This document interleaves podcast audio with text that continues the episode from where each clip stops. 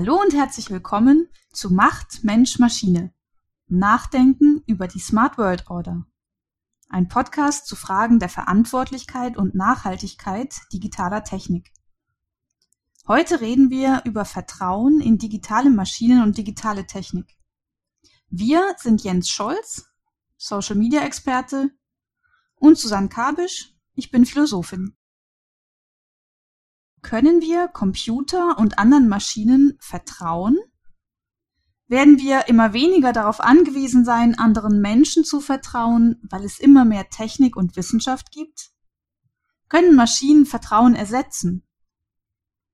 Vertrauen wir einem Lügendetektor, etwa einem ganz modernen, der mit künstlicher Intelligenz die Gesichtszüge von Menschen analysiert? Und was heißt das überhaupt? Vertrauen. Über solche Fragen wollen wir mit dem Philosophen Andreas Kaminski reden. Andreas hat aktuell eine Gastprofessur an der Rheinisch-Westfälischen Technischen Hochschule Aachen inne, genauer gesagt am CSS Lab, Computational Science Studies, und ist ansonsten Leiter einer Abteilung für Wissenschafts- und Technikphilosophie am Höchstleistungsrechenzentrum Stuttgart. Andreas, danke, dass du da bist. Ja, vielen Dank für die Einladung zu dem wunderbaren Thema. Andreas, auf der Webseite der Hochschule Aachen steht, dass du dich mit Philosophie der Wissenschaft und Technik beschäftigst. Und dann genauer mit sogenannter sozialer Epistemologie. Also, falls möglich, ganz kurz und knapp vorweg, mhm. was ist Epistemologie?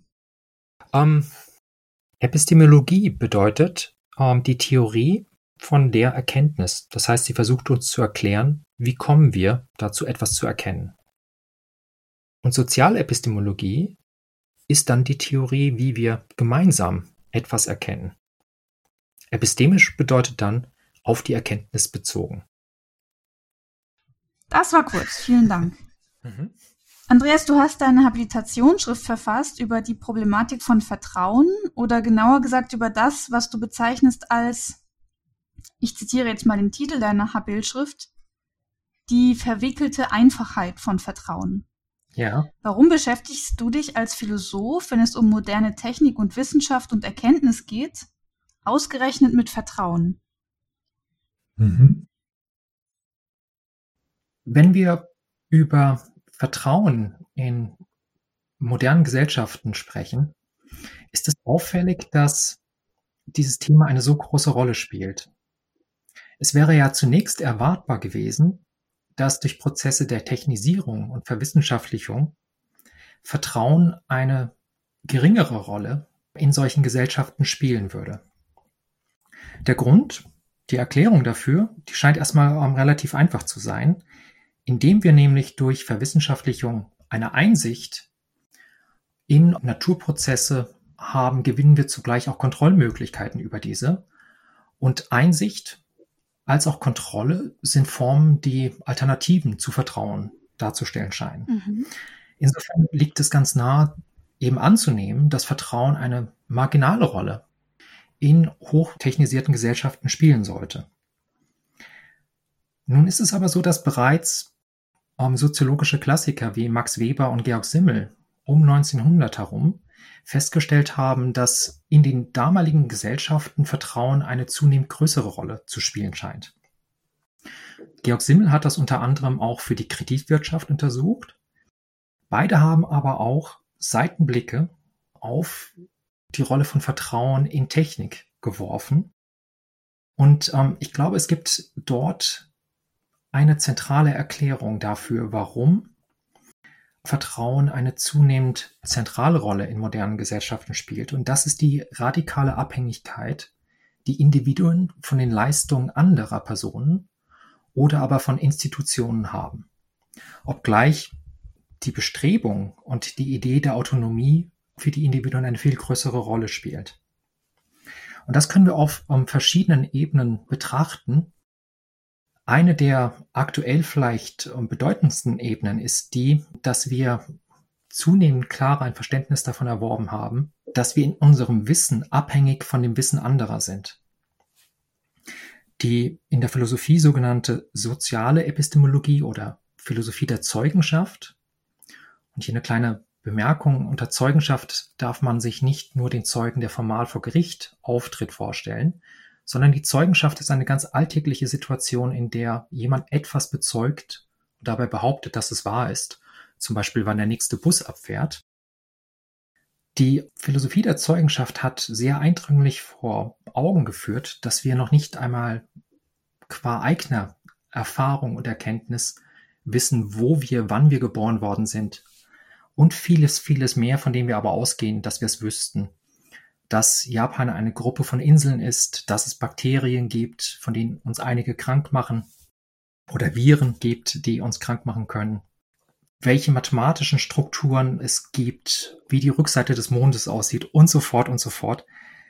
Ihr seht sofort, das meiste, von dem wir ausgehen, wir wüssten etwas, das wissen wir gar nicht, unabhängig von den anderen, die es uns mitteilen.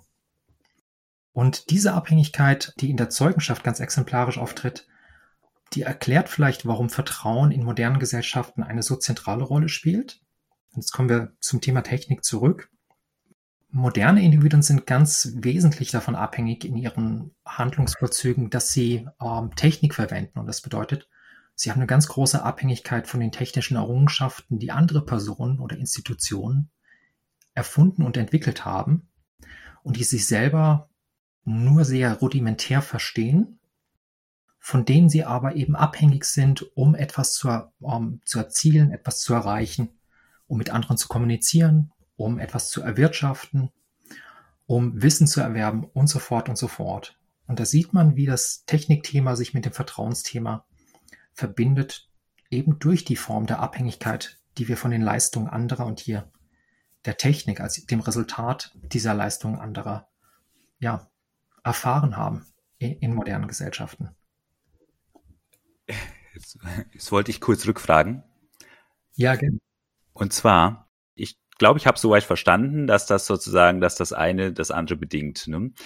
Jetzt ist es ja so, dass wir jetzt gerade in einer Situation sind, in der genau das ständig in Frage gestellt wird. Ich will jetzt noch gar nicht in diese Richtung mit Fake News und Dings und mhm. so weiter und diese ganzen, die Erde ist eigentlich flach oder sowas, da will ich gar nicht jetzt hin, mhm. sondern in diese Richtung wie zum Beispiel Vertrauen in die Technik auf der einen Seite ist ja sehr gestört. Zum Ausdruck dieses Misstrauens benutze ich aber jede Menge Technik, also gerade soziale Medien, in denen wahnsinnig viel seltsame Dinge passieren und gespeichert werden und die Algorithmen machen irgendwelche Vorauswahl und schieben mir irgendwelche Werbung unter und so weiter. Das weiß ich ja alles ja, und möchte es kritisieren, aber ich muss diese Technik dafür verwenden. Für mich ist das ein bisschen so ein paradoxes Element da drin, dass es früher nicht gab. Oder gab es das früher auch schon und wir haben das vergessen, weil wir die Technik von früher inzwischen als gegeben annehmen. Das ist eine erstmal sehr, sehr kluge Beobachtung, in welcher Widerspruch sehr häufig auftritt, wenn diese Abhängigkeit ähm, in Frage gestellt wird oder eben widerrufen werden möchte, dass man eben genau dabei Gebrauch macht von den ähm, Leistungen anderer, von denen man sich unabhängig machen möchte, um sozusagen auf eigenen Füßen zu stehen. Ich möchte jetzt auch noch gar nicht an dieser Stelle so ähm, schnell auf die aktuellen Diskussionen um konspirative Kräfte, die angeblich hinter politischen Maßnahmen stehen, die angesichts der Pandemie ähm, getroffen worden sind. Aber es gibt ja dort auch diese Idee, dass man sozusagen äh, ausbrechen müsste und autonom selbst denken müsste. Und dann würde man zu der Einsicht kommen, dass die getroffenen Maßnahmen, um die Pandemie einzudämmen, ein geheimes Spiel sind, um uns zu beherrschen. Wie du eben sagtest, ähm, dabei tritt ganz häufig ein bestimmter Widerspruch auf, nämlich der Gestalt, dass man einerseits wissenschaftliche Errungenschaften und Behauptungen bestreitet, ohne jetzt mit wissenschaftlichen Methoden dabei zu arbeiten. Das wäre ja ein ganz nachvollziehbarer Versuch, ein nachvollziehbarer Grund, warum man an den Aussagen anderer Wissenschaftler zweifelt. Und das gehört zur wissenschaftlichen Praxis dazu sondern man zweifelt daran und akzeptiert aber gleichzeitig als blinden Fleck sozusagen, man akzeptiert es eigentlich nicht, man sieht es eben nicht, das ist ein blinder Fleck, dass man dabei sich nur ausdrücken kann auf in dieser Weise, massenmedial zum Beispiel, indem man genau diese technischen Errungenschaften bereitwillig in Anspruch nimmt. die man an anderer Stelle als wissenschaftliche Entdeckung zumindest nicht bereit ist zu akzeptieren. Du hattest aber dann noch gefragt, welche historische Perspektive damit verbunden ist. Und genau. da bin ich mir nicht ganz sicher. Aber es gibt interessanterweise eben genau diese gegenläufige Tendenz in dem, was wir Neuzeit und Moderne nennen. Nämlich einerseits die Vorstellung, dass Erkenntnis und Denken ganz auf einer eigenen Basis erfolgen müsste. Wir gewinnen nur dann eine Einsicht und eine Erkenntnis, wenn wir sie qua eigener Autorität gewinnen, durch eigene Erfahrung oder eigenes Nachdenken. Und das ist ein ganz zentraler Zug in der neuzeitlichen Epistemologie. Hier gibt es mit René Descartes in der Philosophie auch eine exemplarische Figur und eine exemplarische Erkenntnistheorie, die das initiiert. Und andererseits gibt es eben, das insbesondere im 20. Jahrhundert, die Einsicht, wie weitgehend unsere Abhängigkeit selbst in der Erkenntnis, selbst in der Wahrnehmung von den Leistungen anderer ist. Und ich glaube, diese gegenläufige Tendenz ist etwas, was sich auch in den politischen Konflikten die wir derzeit erleben, widerspiegelt. Und dafür stehen eben einerseits solche Initiativen wie Querdenken, die scheinbar diese ähm, Autonomie des Denkens für sich in Anspruch nehmen, um sich aus Abhängigkeiten zu befreien und andererseits aber unsere, wie du eben zu Recht betont hattest, weitgehende Abhängigkeit in die Leistung, Denkformen, technischen Errungenschaften anderer, die wir dabei in Anspruch nehmen. So um das ganz kurz zusammenzufassen, vielleicht, da scheint eine, eine moderne oder neuzeitliche Tendenz, eine bestimmte Gegenläufigkeit zu haben. Und das ist sicherlich keine Erklärung für die politischen Konflikte, die wir gerade beobachten, aber es gibt eine gewisse Ähnlichkeit dabei. Ja. Ich versuche halt gerade rauszufinden, wo der Unterschied ist, ne? Weil ich meine, was es früher schon gab, ne? Einführung des Autos, ne? Oder der Eisenbahn, ja, da wird das Gehirn zerschossen und überhaupt, und das ist ja viel zu schnell. Oder ne? Einführung beim Tonfilm, jetzt wird die Kunst kaputt gemacht. Laut solche Dinge. Mhm. Kennt man ja, gab es schon immer, aber das war ja immer eine Gegenbewegung zur neuen Technik von der alten. Ja es wurden ja damals keine Tonfilme gedreht gegen den Tonfilm. ne? oder, ne? oder Eisenbahnlinien gebaut, um, Eisenbahn, um gegen Eisenbahnlinien zu protestieren. Ja, ja. Gegen Bewegungen ja, ne? aber ja. nicht in dieser seltsamen paradoxen Form, wie wir es jetzt gerade besprochen haben. Und ich überlege halt gerade, was hat sich geändert, dass das so möglich ist, dass das überhaupt so ja. geht. Das Einzige, was mir jetzt im Moment einfällt, ist, dass quasi die Massenmedialität, dass daran jeder teilhaben kann. Das ist das, was das Internet neu gemacht hat. Dass quasi jeder teilhaben kann an der Massenmedialität ne? und die Information mhm. wurde gefiltert von Presse und so weiter. Und das Einzige, was ich, was anders ist heute, zumindest das Einzige, was mir so einfällt, ist, dass jeder jetzt mitmachen kann. Mhm. Und jeder das benutzen kann. Und das für den Menschen anscheinend kein großes Paradox darstellt da ist halt jetzt die Frage, hat es was mit Vertrauen zu tun? Weil letztendlich vertrauen die ja trotzdem weiterhin, dass sie gehört werden, wenn sie da reinschreiben zum Beispiel. Das wird ja trotzdem gehört, wobei sie natürlich dann irgendwann auch wieder hergehen werden und sagen, das wird ja eh gelöscht. Also ich würde vielleicht auch noch eine Frage dranhängen, verbunden mit einem eigenen Erklärungsversuch oder einer eigenen Vermutung.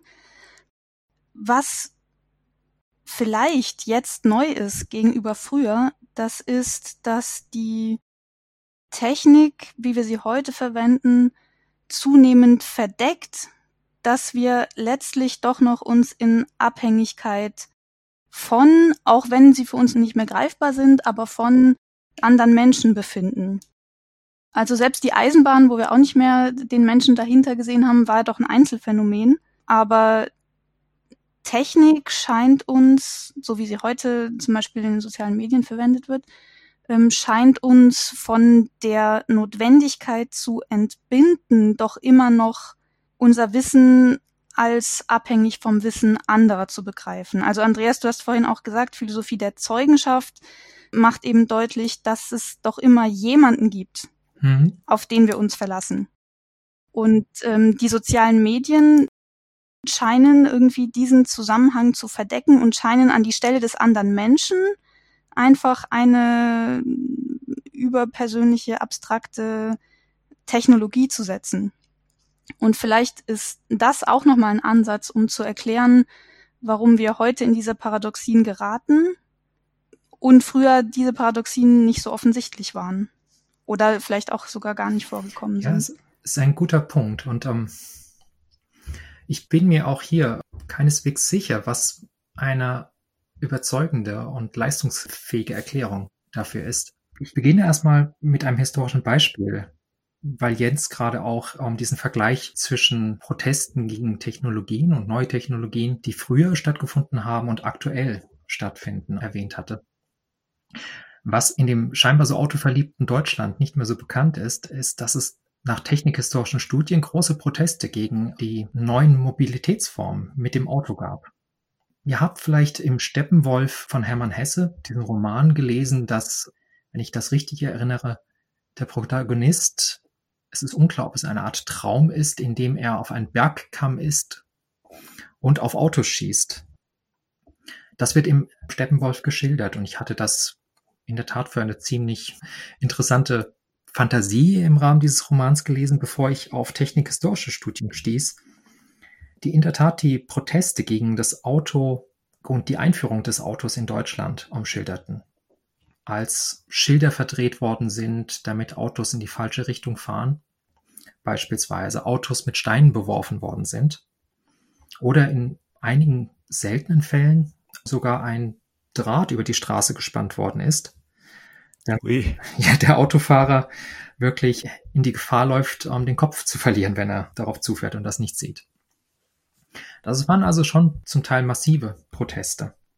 Eine der technikhistorischen Erklärungen, wenn ich nicht um, falsch liege, war dort insbesondere die soziale Schichtung, in der das eine Rolle spielte. Wer konnte Auto fahren und wer war sozusagen noch mit der Kutsche unterwegs oder zu Fuß auf der Landstraße.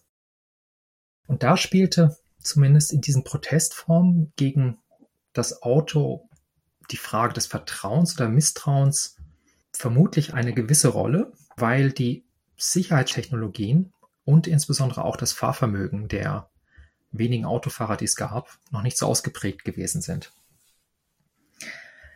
Was aber ein großer Unterschied dieser Technologie und insbesondere der Proteste gegen das Auto zu den heutigen Protesten gegen Technologien trifft, ist, dass die Effekte des Autos, gegen die protestiert worden ist, im eigenen Erfahrungsraum aufgetreten sind. Es ging also nicht um hypothetische Effekte, die man nicht beobachten konnte, sondern um behauptete, die eintreten Unfälle, Luftverschmutzung oder ähnliches. Und wenn wir uns neue aktuelle Technologien ansehen, dann werden wir feststellen, dass sehr viele der avancierten Technologien, ob das jetzt die Nanotechnologie ist oder aktuelle Formen der Informationstechnik, gerade darin ihre Besonderheit haben, dass die Effekte als auch die Mechanismen, auf denen diese Technologien beruhen, unserer Erfahrung weitgehend oder vollständig entzogen sind. Hm. Kann es sein, dass das auch mit der Gentechnik schon angefangen hat in den 90ern? Ja, das ist ein, ein wunderbares Beispiel. Ich meine, wir könnten in der Tat sogar bis zur Atomtechnik zurückgehen, aber die Entdeckung des Atoms und die technische Nutzung der Kernspaltung, zwischen denen bestehen einige Jahrzehnte, bevor man verstanden hatte, welche unsichtbaren Effekte mit dieser Technologie verbunden sind. Das wird ja gerne, gerne auch mal ähm, da mit reingenommen an der Stelle bei der Kritik, ne? dass man sagt, ja, äh, wir machen jetzt hier neue Technik und alles und so weiter und stellen das gleich alles darauf um. Äh, wir wissen ja noch gar nicht, was das alles ähm, bewirkt am Ende. Ne? Man denke ja nur an die Atombombe. Ne? Also nachdem man gedacht hatte, das würde irgendwas heilen oder das wäre eine gute Energiequelle und so weiter. Mhm. Und am Ende ist rausgekommen eine Atombombe. Ja, ich glaube, wenn ich das so raushöre, geht es darum, dass äh, Leute dann ihr Vertrauen in Technik nicht reinsetzen, wenn sie nicht wissen, was jetzt tatsächlich dabei konkret rauskommt. Wie du sagst, die haben gar kein eigenes Erleben darüber, was diese Technik macht. Und da müssen sich welche ausdenken oder es kommt halt irgendjemand und dann kommen wir langsam zu den Verschwörungstheorien und erzählt halt mal wieder irgendeine Geschichte, was das angeblich tut. Ne? Ja. Wie zum Beispiel, dass G5-Masten ähm, irgendwie das Hirn grillen oder so. Ich meine, das absurde Beispiel zeigt doch einfach sehr, sehr schön zum einen, dass darüber diskutiert wird, dass Effekte mit dem Einsatz von Technologie verbunden sein könnten, die wir eben nicht direkt, sondern nur indirekt oder mit langer zeitlicher Verzögerung erfahren könnten. Aber dass es erst einmal einen großen hypothetischen Raum gibt, in dem wir keine Erfahrung machen, was mit dieser Technik an weiteren Effekten verbunden ist. Und das Beispiel in seiner Absurdität ist deswegen so schön, weil es eben eine Aussage in der Tat gegen andere Aussagen stellt. Das heißt, Wissenschaftlerinnen und Wissenschaftler treten auf und sagen, dass diese Effekte nicht gegeben sind. Wir könnten ja auch an das Beispiel Angst vor Impfungen denken. Mhm, mh. Andere Personen behaupten, dass bestimmte Effekte beobachtet worden sind, aber verschwiegen werden von konspirativen Kräften und ähnliches. Und was mich an dieser ähm, Struktur interessiert, ist eben, dass es in der Tat erst einmal eine Aussage gegen eine andere Aussage ist. Und das bedeutet, dass wir in beiden Optionen es mit der Frage zu tun haben, ob wir ähm, der Aussage und der Person, die etwas behauptet, vertrauen oder misstrauen. Daran sieht man, wie die Vertrauensthematik einen, einen ganz basalen Status hat und in diesen Kämpfen, die aktuell stattfinden, immer wieder eine zentrale Rolle spielt. Also das scheint da wirklich ganz zentral. Wissenschaft und Technik haben jedenfalls bisher die Notwendigkeit zu vertrauen nicht überflüssig gemacht und sie werden es vermutlich auch zukünftig nicht schaffen. Du hast ja auf die grundsätzliche Struktur hingewiesen, die eigentlich nicht erwarten lässt, dass digitale Techniken in Zukunft Vertrauen in Menschen überflüssig machen können. Aber was wäre denn jetzt eine Möglichkeit, um dieser Paradoxie zu entkommen? Mehr Technik scheint nicht zu funktionieren, aber ein Verzicht auf Technik scheint überhaupt nicht mehr greifbar. Siehst du Möglichkeiten, wie bestimmte technische Gestaltungen Vertrauensprobleme vielleicht nicht lösen, aber doch ähm, adressieren können oder einen guten Umgang mit Vertrauensproblematiken begünstigen können? Das ist eine sehr, sehr wichtige und gerade deshalb auch sehr schwierig zu beantwortende Frage, ähm, Susanne. Ich beginne mal mit einem Beispiel. Im Rahmen eines Workshops hatten wir vor einigen Wochen ähm, mit Informatikern der Universität in Manchester gesprochen die behaupteten, dass eine Technologie, die sie entwickelt hat, einen extrem hohen Verlässlichkeitsgrad hat. Dort ging es um 95, 96 Prozent Verlässlichkeit. Und die wie vor den Kopf gestoßen waren, dass es Proteste gegen den Einsatz ihrer Technologie gibt, obwohl sie doch eine so überwältigend gute Evidenz präsentieren könnten dafür, dass das, was sie entwickelt haben, auch funktioniert. Und ja jetzt, jetzt, kommen, jetzt kommen einige der Verwicklungen gleich ins Spiel. Die Technologie, über die ich gerade ähm, spreche, ist im Rahmen eines von der EU mitfinanzierten Forschungsprojekts entwickelt worden namens iBorder Control, in dem es um Grenzsicherheitstechnologien geht. Und das ist eine ganze Testbatterie, die dort entwickelt worden ist. Biometrische Verfahren, Analysen sozialer Netzwerke, Risikokalkulatoren, die den Gefährdungsgrad oder die Gefährlichkeit einer Person bewerten sollten. Und unter anderem, das ist ein weiteres Modul, das Automatic Deception Detection System, also das automatische Täuschungserkennungssystem, das auf maschinellem Lernen basiert. Was das ist, ist letztlich eine Art KI-Lügendetektor. So, und jetzt haben die ähm, Informatiker in Manchester behauptet, sie hätten also einen KI-basierten Lügendetektor entwickelt, der mit einer hohen Verlässlichkeit bestimmen könnte, ob eine Person wahrhaftig spricht oder mit Täuschungsabsicht.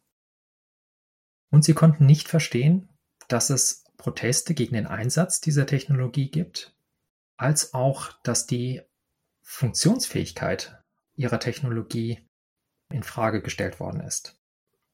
Das Besondere aber war wiederum an dieser Situation, dass alles, was sie tun konnten, erst einmal darin bestand, eben Behauptungen darüber aufzustellen, wie gut die Technologie funktioniert.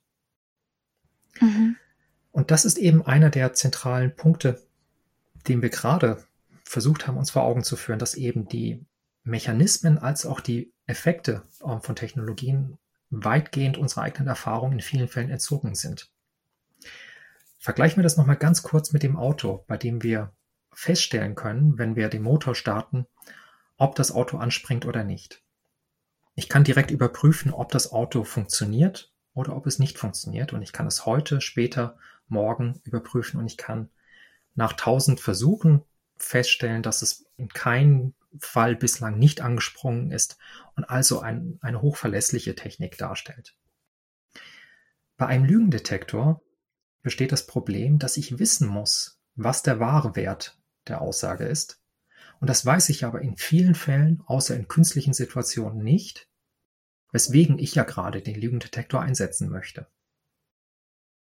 Ah, ja, ja, genau. Es ist nicht überprüfbar, ob das mhm. stimmt. Ne? Außerhalb Eigentlich. von Laborsituationen, in denen ja. man zum Beispiel in einer Art spielerischen Situation weiß, ob jemand täuschend, mit Täuschungsabsicht spricht oder wahrhaftig spricht. Aber dann ist die Frage, kann man das außerhalb des Labors auch mit der gleichen Verlässlichkeit beobachten? Und da kann man nicht mehr diesen Vergleich anstellen. Der Punkt ist aber erstmal der, sie behaupten erst einmal etwas und hoffen, dass, also die Informatiker aus Manchester und hoffen, dass dann das Vertrauen in diese Technologie zunimmt. Die Gründe, die sie anführen, sind eben aus ihrer Sicht epistemische Gründe. Wir haben erkannt, dass in so und so vielen Fällen die verwendete Technologie funktioniert, verlässlich funktioniert. Das Problem aber ist, dass für die überwältigende Anzahl von Personen diese Erfahrung, selbst wenn sie auftritt, nicht gegeben ist.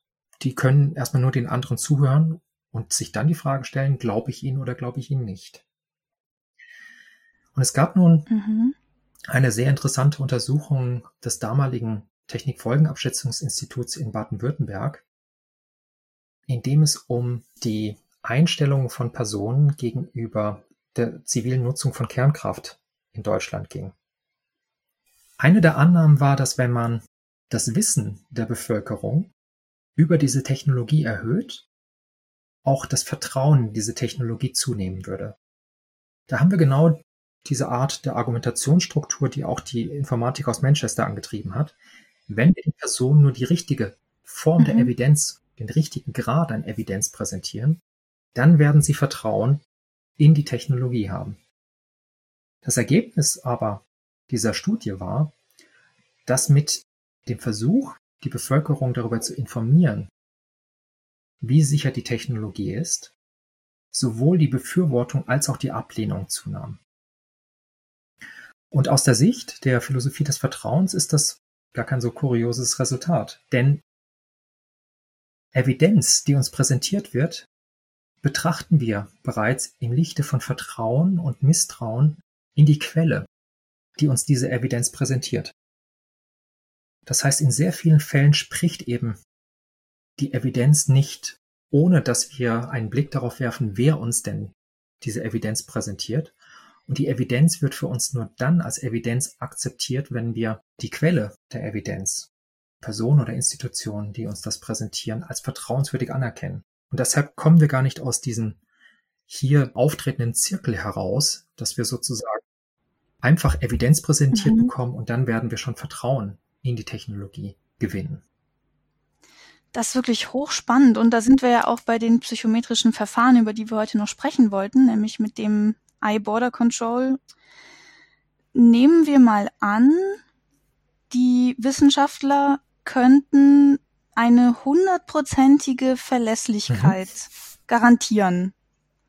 In, in diesem fiktiven Szenario hätten vielleicht Menschen immer noch ein Unwohlsein. Ja gegenüber dieser ganzen Methode. Denkst du, dieses Unwohlsein wäre immer noch gerechtfertigt? Also gibt es sozusagen über Fragen der Verlässlichkeit hinaus Gründe, skeptisch zu sein, wenn hier ein KI-Lügendetektor zum Einsatz kommt, um die Vertrauenswürdigkeit von Personen zu überprüfen? Ich denke, dass es eine gute Erklärung dafür gibt, warum ein Unbehagen auftritt. Und dieses Unbehagen dürfte damit entstehen, dass wir, indem wir einen solchen Lügendetektor verwenden, unser Verhältnis zu anderen Personen verändern. Aus der Sicht einer ganz bestimmten Vertrauenstheorie die in der Philosophie um, ähm, zum Beispiel Evidential View oder epistemische Vertrauenstheorie genannt wird, und bei der man davon ausgeht, dass wir Vertrauensprobleme dadurch lösen können, indem wir eine Erkenntnis über die andere Person und beispielsweise ihre Handlungsabsichten, die Möglichkeiten der Sanktionen, die wir gegenüber ihr haben, oder aber ihren Charakter, der sie disponiert, auf bestimmte Weise zu handeln, indem wir eine Kenntnis über diese andere Person gewinnen, könnten wir beantworten, ob wir der Person vertrauen sollen oder nicht. Und das ist ja genau die Umsetzung, die wir in diesem Lügendetektor finden. Der versucht, das Vertrauensproblem als ein epistemisches Problem zu betrachten und sagt, wir lösen das Vertrauensproblem, indem wir erkennen anhand der Zeichen, jeder mimischen Zeichen der Person, ob sie lügt oder vertrauenswürdig ist. Was dabei aber sich verändert, ist, dass wir gar nicht mehr der anderen Person vertrauen. Wenn in diesem hypothetischen Fall, dass es zu 100 Prozent tatsächlich eine verlässliche Erkennungsrate gäbe, in iBorder Control, und wir diese Technik nutzen, dann vertrauen wir nicht der anderen Person, sondern darin, dass diese Technologie verlässlich den unbewussten mimischen Regungen der anderen Person zu lesen versteht. Es gibt in der Philosophie von Vertrauen eine der Evidential View, dieser epistemischen Perspektive von Vertrauen, entgegengesetzte Theorie. Die hat Richard Moran begründet und Assurance View genannt. Und deren zentrale Einsicht ist, dass wenn wir einer anderen Person vertrauen, wir eben ihr vertrauen und nicht den Zeichen, die wir richtig erkannt haben, was nämlich letztlich immer nur dazu führt, dass wir unserem eigenen Erkenntnisvermögen vertrauen. Oder eben der Technik, die das für uns richtig erkennt. Wenn ich dir aber vertraue, dann vertraue ich dir in dem, was du sagst. Und nicht, dass ich deine Mimik oder Gestik auf richtige Weise erkannt habe und zu lesen verstanden habe.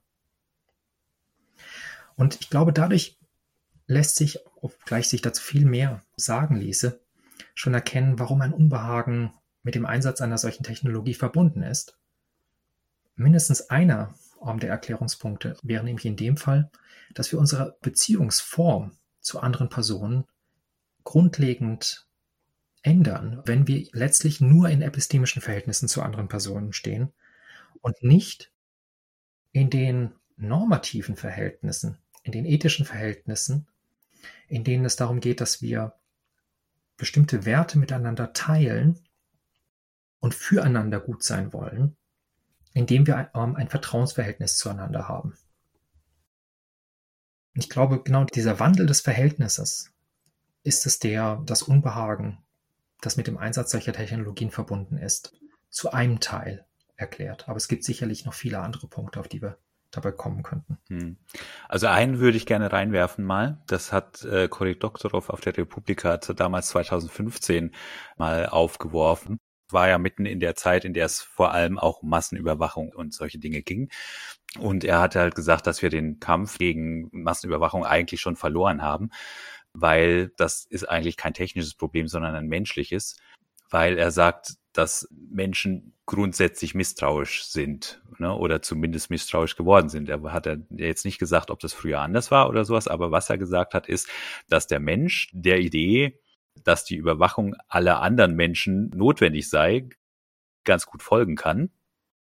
Ja, das Problem ist bloß, dass er in dem Moment, wenn er selber überwacht wird, dass er das nicht haben will. Und das ist halt so ein Paradox. Und das hat uns eigentlich die ganze Zeit davor geschützt, solche Dinge einzuführen. Mhm. Nur im Moment ist es so, dass zum Beispiel diese Unschuldsvermutung, die ja auch vor Gericht eigentlich gilt, dass die halt gerade so ausradiert wird, dadurch, dass halt Techniker kommen und sagen, wir können das Problem quasi an dieser Stelle moralisch auslagern, weil eine mhm. Technik hat ja keine Moral und guckt ja neutral auf irgendwelche Dinge, was natürlich nicht stimmt. Aber ne, er sagt halt, wir sind nicht gerade dabei, durch Überwachung die Gesellschaft mit dem Prinzip der Unschuldsvermutung in eine Gesellschaft mit dem Prinzip des Generalverdachts zu verwandeln, mhm. sondern dass die Überwachung lediglich ein Symptom und das Ergebnis dessen ist, dass die Gesellschaft sich schon längst geändert hat. Dieses grundsätzliche Misstrauen first gewonnen hat. Und das mhm. war so sein Punkt an der Stelle. Und er hat halt gesagt, letztendlich ist das Reden über Technik an dieser Stelle eigentlich müßig, weil letztendlich müssen wir das gesellschaftlich sehen. Und das fand ich damals ganz interessant, weil er halt auf der anderen Seite natürlich trotzdem Massenüberwachungsdinge auch wieder angesprochen und kritisiert hat. In Wirklichkeit sagt er aber, das ist halt alles Basteln am Symptom. Ich habe noch ein zweites Beispiel, das hat gar nichts mit Technik zu tun. Und zwar habe ich auf derselben Republika damals, 2015, mit jemandem gesprochen, der für eine Studie Hartz-IV-Empfänger interviewt hat. Der hat erzählt, dass also wirklich jeder Hartz-IV-Empfänger oder jede Hartz-IV-Empfängerin einen guten Grund hatte, auf staatliche Unterstützung angewiesen zu sein. Der eine war zu alt, die andere war lange krank, der nächste kann die Gegend nicht verlassen, in der Gegend gibt's halt einfach gerade keine Jobs, dann hat wieder jemand einen Beruf, der halt einfach nicht mehr benötigt wird und so weiter. Es kam eigentlich raus, was zu erwarten war, nämlich auch Hartz-IV-Empfänger sind ein ganz normaler Querschnitt der Bevölkerung, was die Schulbildung, Ausbildung, Studium, Familienverhältnisse und so weiter angeht. Und das war auch von ihm soweit erwartbar. Was auch erwartbar war, war das Gefühl dieser Menschen zu Unrecht stigmatisiert zu sein und von Ämtern und Behörden überwacht und gegängelt zu werden. Das hatten sie alle gleich. Ne? Was aber er nicht erwartet hat, ist, dass sie alle ihre eigene Situation realistisch beschrieben haben, aber bei der Beurteilung der anderen Interviewkandidaten, weil danach haben sie auch gefragt, komplett daneben gezielt haben. Weil ihr Wunsch, nicht als Menschen zweiter Klasse behandelt zu werden, nicht für die anderen galt, die da draußen im Wartezimmer sitzen, weil die wären ja genau diese Schmarotzer und Faulenzer und schuld daran, dass er jetzt gegängelt wird. Also alle anderen nehmen ihnen, die berechtigt auf Hilfe angewiesen wird, das Geld und den guten Ruf weg. Und der Witz war halt, wirklich jeder Einzelne war dieser Meinung über die anderen. Das ist mir dann eingefallen, wo ich gedacht habe, das ist genau das, was der Doktorov gesagt hat. Und da brauche ich noch nicht mal Technik für. Ähm, ne, wieder so ein Paradox, dieses, was für mich gilt, gilt für den anderen nicht und umgekehrt. Ne, also so wie ich, wie ich eine Technik benutze, um die gleiche Technik zu verdammen, ist das hier wieder so ein, so ein Widerspruch in sich, mit dem Menschen anscheinend sehr gut leben können.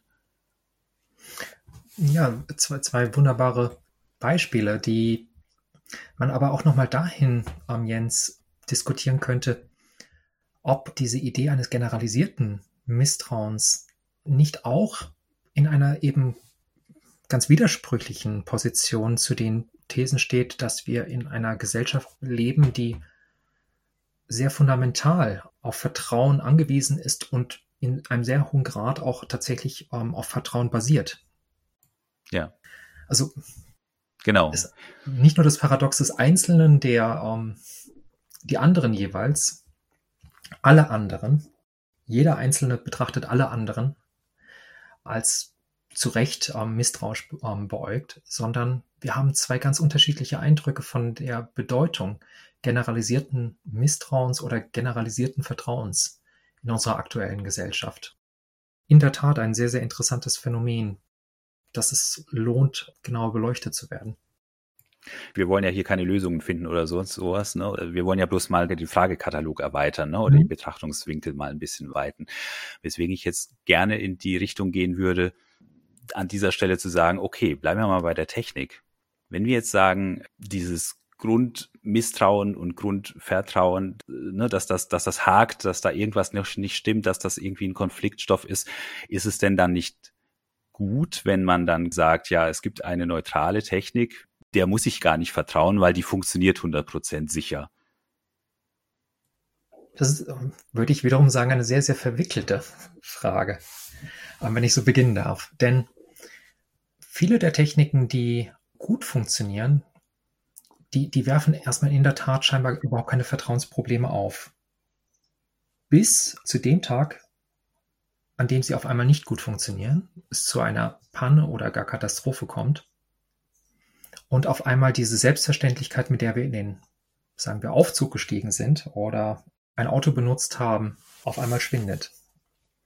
Und es ist in der Tat, finde ich jetzt empirisch wirklich ganz schwer zu sagen, haben wir jetzt die ganze Zeit dieser Technik vertraut und deshalb spielten für uns die Risiken dieser Technologie keine Rolle? Oder waren wir einfach vertraut mit ihr? Das heißt, hatten wir einen so hohen intimen Kenntnisgrad dieser Technologie, dass wir eben kein Vertrauen brauchten, weil wir uns mit dieser Technik auskannten. Das ist deswegen so schwierig empirisch zu klären, weil es dafür ein, ein theoretisches Problem gibt. Und dieses theoretische Problem besteht darin, dass die Form von Vertrauen dazu führt, dass wir, wenn wir vertrauen, in der Hinsicht, in der wir vertrauen und solange wir vertrauen, kein Risiko kennen. Das ist eine Einsicht, die insbesondere der finnische Philosoph Olli Lagerspetz sehr gut ausgearbeitet hat.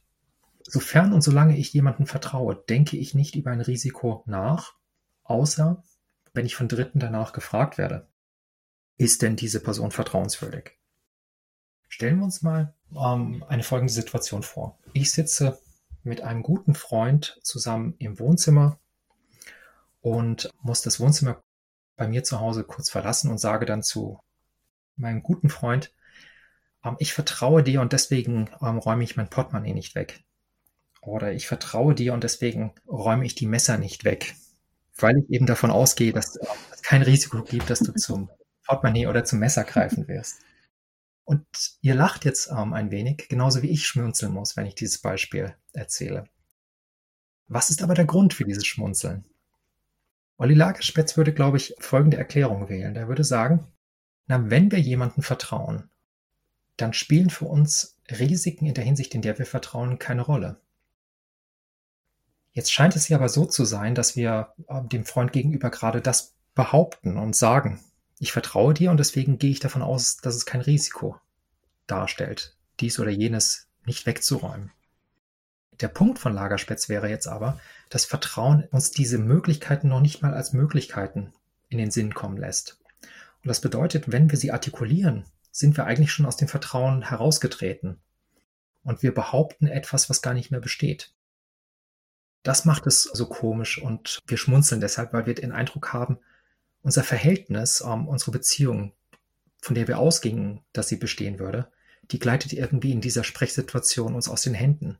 Wir sind doch nicht in einem Vertrauensverhältnis, wenn jemand so etwas behauptet. Das scheint mir eben einer der theoretischen Gründe zu sein, warum es so schwierig ist, empirische Aussagen darüber zu treffen, wann Personen eigentlich in etwas vertrauen. Sie müssen nämlich aus diesem Vertrauen in bestimmter Weise heraustreten. Und das ist nach Katastrophen typischerweise der Fall. Man sieht auf einmal, dass es ein, ein großes Risiko gab. Und dann ist aber offen, hat man dieses Risiko vorher nicht gekannt oder hatte man Vertrauen und deswegen bestand dieses Risiko nicht. Also ich fand das wirklich hochspannend, was du ausgeführt hast. Und ich musste die ganze Zeit nochmal denken an diesen einen Punkt, den wir uns für heute auch noch vorgenommen hatten anzusprechen, nämlich wie verändern technische Verfahren oder auf künstliche Intelligenz basierte Verfahren die Methoden selbst, mit denen wir forschen oder uns äh, Rechenschaft ablegen oder gesellschaftlich-politisch argumentieren können. Mhm. Und mir scheint an dem, was du ausgeführt hast, sowohl was du jetzt über, über das paradoxe Verhältnis von Vertrauen und Risiko gesagt hast, als auch was du vorhin gesagt hast über die zwei grundlegend verschiedenen Konzeptionen von Vertrauen, scheint mir das alles Probleme oder Problematiken von Menschsein und von Personsein zu beleuchten wenn wir jetzt äh, schauen auf computergestützte Verfahren, hast du als Philosoph so einen gewissen Impuls darauf hinzuweisen, dass wir hier etwas verlieren, dass wir unser Menschsein verlernen, wenn wir Erkenntnis äh, zu sehr analog zu dem denken, was durch Computer messbar ist? Oder siehst du eine Chance darin? Oder, oder siehst du was ganz anderes? Das ist eine ähm, sehr, sehr weitläufige und ähm, in ganz viele wunderbare Diskussionen einladende Frage, Susanne. Ich möchte vielleicht mit einem Punkt beginnen, der gar nicht ausschließlich von Philosophen ähm, diskutiert wird in Bezug auf die Frage, wie verändert sich Erkenntnis, wie verändern sich wissenschaftliche Praktiken durch den intensiven Einsatz von Computertechnologien sei es in Form der Computersimulation oder sei es in Form des maschinellen Lernens. Und diese Diskussion ist unter, das ist jetzt in der Tat ein philosophisches Stichwort, unter dem Titel epistemischer Opazität in den letzten Jahren geführt worden. Etwas ist opak, wenn ähm, wir keine richtige Einsicht in etwas haben, wenn es eben intransparent ist. Und das Titelwort epistemische Opazität verweist darauf, dass mit den Computational Sciences, also mit dem intensiven Einsatz von Computertechnik in den Wissenschaften, die Methode in gewisser Weise oder in gewisser Hinsicht intransparent geworden sein soll, aber jetzt nicht für ähm, Laien, die ähm, mit dieser Wissenschaft sich nicht auskennen, sondern für die Wissenschaftlerinnen und Wissenschaftler selbst. Und das ist ähm, eine These, die aktuell diskutiert wird und ähm, sie ist von dem Philosophen Paul Humphreys ähm, in die Runde geworfen worden und mit einer bestimmten historischen Perspektive verbunden worden. Ähm, Humphreys behauptet nämlich, dass es eine Tendenz gibt zur sozusagen maschinellen Epistemologie, innerhalb dessen, innerhalb derer Menschen mehr und mehr an den Rand gerückt werden dieses Erkenntnisprozesses. Humphreys untersucht das sehr interessant um, in Bezug auf die erstmal Beobachtungstechniken, die eingesetzt worden sind im Verlauf der Wissenschaftsgeschichte, wie Menschen begonnen haben, den Raum der sinnlichen Wahrnehmung zu erweitern, indem sie Teleskope oder Mikroskope erfunden und für wissenschaftliche ähm, Zusammenhänge ähm, eingesetzt haben, bis eben hin ganz zentral dann zu der Computertechnik, die die Rechentechniken und die intellektuellen Fertigkeiten zu erweitern scheint, bis zu einem Grad, an dem die Personen eben nicht mehr eine Einsicht darin gewinnen können, so Humphreys Behauptung, ähm, wie bestimmte Resultate zustande kommen in der Computersimulation oder ganz zentral im maschinellen Lernen. Diese These, das ist etwas sehr, ähm, für mich erstmal Überraschendes gewesen, wurde auf einmal begonnen, nicht nur von Seiten der Philosophen oder ähm, Sozialwissenschaftlerinnen, Sozialwissenschaftler, sondern von Seiten der Simulationswissenschaftler oder Informatikerinnen zu diskutieren unter Stichworten, die auf einmal die Vertrauensthematik aufriefen. Also ich saß in Konferenzen, in denen auf einmal Chemiker, die mit Computersimulationen arbeiten, sich gefragt haben, können wir den Modellen vertrauen? Und das nicht nur ein oder zweimal, sondern ähm, es gab zahlreiche Vorträge oder Redebeiträge, ähm, in denen es um das Vertrauen in die Modelle ging. Eine ähm, der eben naheliegenden Erklärungen ist, dass es hier einen Zusammenhang gibt zwischen dieser These der epistemischen Opazität, die Methoden ähm, sollen auf einmal intransparent geworden sein. Und der Frage, können wir den Modellen vertrauen?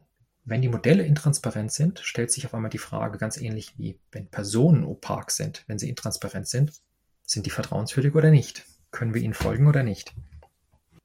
Das Interessante ist, dass es hierauf jetzt wiederum zwei ganz unterschiedliche Antworten gibt, wie man dieses Vertrauensproblem lösen kann. Und das führt uns nochmal zurück zu den beiden Zugängen, die aktuell vor allem in der Philosophie des Vertrauens ausgearbeitet worden sind. Einmal der epistemischen Perspektive, die hier in der Computersimulation oder in den Computational Sciences wiederkommt, wenn die Reliabilität, die Verlässlichkeit von Methoden untersucht, bewertet oder behauptet wird. Dann wird davon ausgegangen, wir haben gute epistemische Gründe, dass wir Modellen vertrauen können, weil wir ganz ähnlich wie beim Auto sehen können, wir zünden das Auto 100 Mal, 100 Mal springt der Motor an, wir führen 100 Mal eine Simulation durch und wir überprüfen die Ergebnisse dieser Simulation, zum Beispiel mit anderen Simulationen oder mit empirischen Beobachtungsdaten und stellen fest, ähm, es gibt keine großen Diskrepanzen. Also scheint das Modell ein verlässliches Modell zu sein.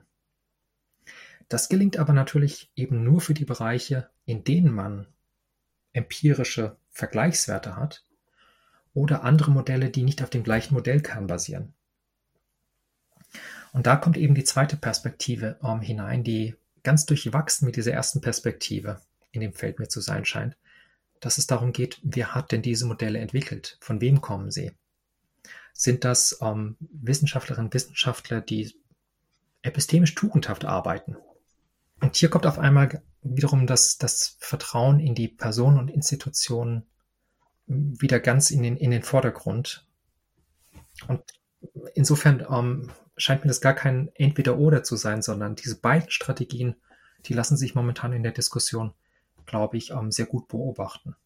Das ist interessant, weil letztendlich bedeutet das ja, dass die, diese technokratischen Ideen, dass man sagt, ne, wir lagern das jetzt auf eine KI oder auf, weiß der Geier, auf irgendein System, ja. Blockchain, ne, auf, auf irgendwas, was quasi neutral sein soll. Wir lagern das jetzt aus. Letztendlich wird das überhaupt nicht funktionieren, weil letztendlich wieder jeder hergehen wird und sagt, wer entwickelt denn das? Ne, dadurch, dass ich nur der Person vertraue am Ende, komme ich wieder her und sage, ich muss jetzt erstmal darauf vertrauen, dass seine Behauptung, das sei neutral, überhaupt stimmt. Hm. Ne? Und wahrscheinlich stimmt das nicht mal. Und wahrscheinlich kann ich auch relativ schnell nachweisen, dass das nicht stimmt, wie zum Beispiel das ja auch passiert ist mit diesem Microsoft-Bot damals, der, der relativ schnell Nazi geworden mhm. ist, ne, weil er halt die Leute nachgemacht hat, von denen er gelernt hat. Mhm. Das heißt, ich muss halt an der Stelle sehen, ich kann das gar nicht so auslagern, weil letztendlich die Leute doch wieder am Ende gucken werden, wie du sagst, wer hat denn das jetzt programmiert? das Vertrauensproblem habe ich dadurch überhaupt nicht gelöst, weil dann vertraue ich halt nicht auf die Software, sondern wieder nur auf den Entwickler mhm. oder eben nicht. Ja, ganz genau. Und selbst dann, wenn ich sage, aber das ist doch geprüft worden, ob dieses Modell gut funktioniert, vertraue ich in der Regel eben auf diejenigen, die es geprüft haben und vertraue, selbst wenn ich das erweitere, wiederum auf die Prüfmechanismen, die in der Wissenschaftspraxis etabliert sind und dass diese Standards auch eingehalten worden sind. Ich habe natürlich unter Umständen punktuelle Möglichkeiten, einen Einblick in die Verlässlichkeit zu gewinnen. Als Wissenschaftlerin, Wissenschaftler könnte ich bestimmte Modelle ausprobieren, aber ich werde nie in der Lage sein, die gesamten Module, die ich verwende, um eine Computersimulation durchzuführen, eigenständig und ganz alleine ohne andere zu prüfen und dann sagen zu können, ja, das funktioniert alles gut. Jedenfalls da, da wo es um die eigentlich interessanten, avancierten Formen der Computersimulation und die interessanten Fragen geht. Wenn man das jetzt nochmal ganz weit runterbricht auf Blockchain-Technologie. Ja. Ähm, Blockchain werden teilweise bezeichnet als Just Machines. Ja. Weil sie Vertrauen dem Anspruch nach überflüssig machen. Ähm, wir haben eigentlich jetzt schon erklärt, warum das nicht der Fall sein kann und auch in Zukunft wohl nicht der Fall sein wird. Mich fasziniert, dass ähm, du, Andreas, vorhin gesprochen hast vom Vertrauen in Wissenschaftler, die epistemisch tugendhaft gearbeitet haben. Mhm. Und mit dem Begriff der Tugend spannt sich eigentlich nochmal der Bogen bis zurück in die antike Philosophie. Wenn du sozusagen wenn ich dich jetzt nach einem Ausblick fragen würde, also äh, auf der einen Seite haben wir Nachdenken über den Menschen und Nachdenken über menschliche Tugenden seit Aristoteles, seit der Antike. Mhm. Und auf der anderen Seite haben wir Cutting-Edge-Technologien wie Blockchain, die doch teilweise noch den Anspruch verfolgen, Fehlbarkeit von Menschen durch Neutralität von Maschinen zu ersetzen. Äh, was denkst du, Woran können wir uns orientieren, um zukünftig neue Technologien zu bewerten? Und ähm, was erwartest du, wie sich neue Technologien entwickeln werden und wie sich auch unsere Gesellschaft entwickeln wird? Also wenn du einfach mal eine locker flockig eine Prognose in die Zukunft wagst, wie geht's weiter? Na, vielleicht ist es die Geschichte eher, um, wie würde ich es mir wünschen, dass es weitergeht. um, es gibt in den verschiedenen Bereichen, und davon haben wir einige jetzt gerade gestreift oder auch ähm, vertieft in der Diskussion, immer wieder den Wunsch, dass man auf technische Lösungen kommt, die Vertrauensprobleme lösen. Also Blockchain-Technologie hattet ihr gerade jetzt eben angesprochen. Ich glaube aber, dass es aus zweierlei Gründen ähm, nicht ausreichen wird, auf solche technischen Lösungen und damit technische Lösungen des Vertrauensproblems zu zielen. Der erste führt uns nochmal zurück dazu, dass die meisten Technologien Wirkungen und Mechanismen mit sich bringen, die wir selber nicht uns zur Einsicht führen können, mit Blick auf die wir keine Erfahrungen gewinnen können. Und das ist selbst um, für die Blockchain-Technologie ganz zentral. Es gibt relativ viele Vorträge von Proponenten von Blockchain-Technologien, die aber erstmal darin bestehen, mit Worten dafür zu werben, dass das eine vertrauenswürdige Technologie ist. Und die uns Ansatzpunkte der Erklärung geben, warum es sich um eine vertrauenswürdige Technologie handelt. Die mathematischen Beweise aber, auf denen die Vertrauenswürdigkeit dieser Technologien beruhen soll, sind für die allermeisten von uns nicht nachvollziehbar und nicht einsichtig. Und das ist der erste Grund, warum hier am Beispiel der Blockchain-Technologie das Vertrauensproblem meines Erachtens nicht rein technisch gelöst werden kann.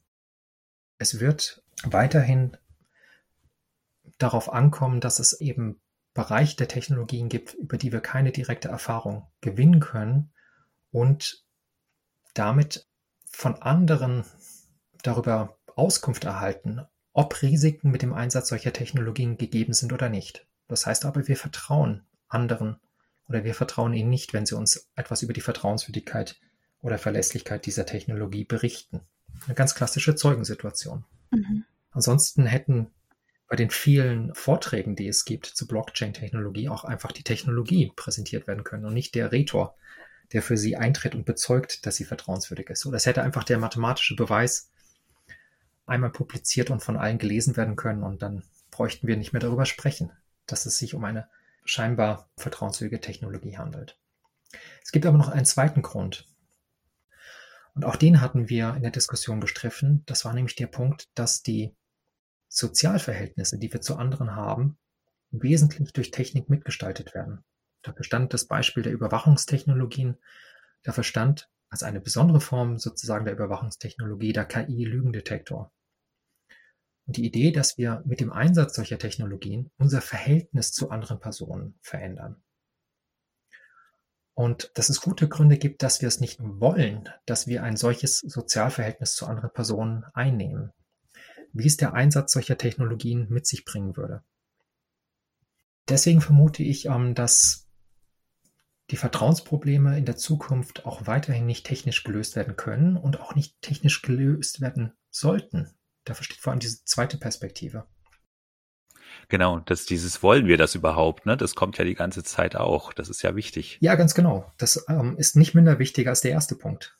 Und deswegen habe ich den Eindruck, dass die Idee zum Beispiel der epistemischen Tugenden eine viel größere Rolle spielt und dass es ein viel verwickelterer Prozess ist, dass wir als eine Art Community of Trustworthiness, schwierig das um, auf einen guten Begriff zu bringen, der nicht bestimmte Fallstricke enthält, dass wir als Gruppe sozusagen füreinander vertrauenswürdig werden können. Und das lässt sich nicht auf leichte Weise technisch lösen, obgleich es dafür technische Unterstützung geben kann. Und das würde ich mir wünschen, dass diese zweite technische Entwicklungsperspektive, die Förderung vertrauenswürdiger Kommunikationsräume, einen größeren Stellenwert in der Zukunft hat als die erste Idee einer sozusagen automatisierten Lösung von mhm. Vertrauensproblemen. Hochspannend, vielen Dank. Ja, die Förderung vertrauenswürdiger Kommunikationsräume, das bleibt ja über Technik hinaus wirklich eine gesellschaftliche Aufgabe. Da wären wir dann auch schon wieder bei den Verschwörungstheorien, auf die wir am Anfang rekurriert haben. Ja. Also die Vertrauensproblematik wird uns äh, sicher in Zukunft weiter beschäftigen, aber auch in unserer Podcast-Reihe, denn du hast die Komplexität des Feldes nochmal ganz deutlich sichtbar gemacht, Andreas. Vielen herzlichen Dank. Vielen, vielen Dank euch für das ähm, aufregende und sehr, sehr freundliche Gespräch. Dann beenden wir mal für heute und ich hoffe, dass wir noch mehr solche Gespräche finden, die uns helfen, so das Feld einfach mal nochmal weiter zu machen, als es eh schon ist.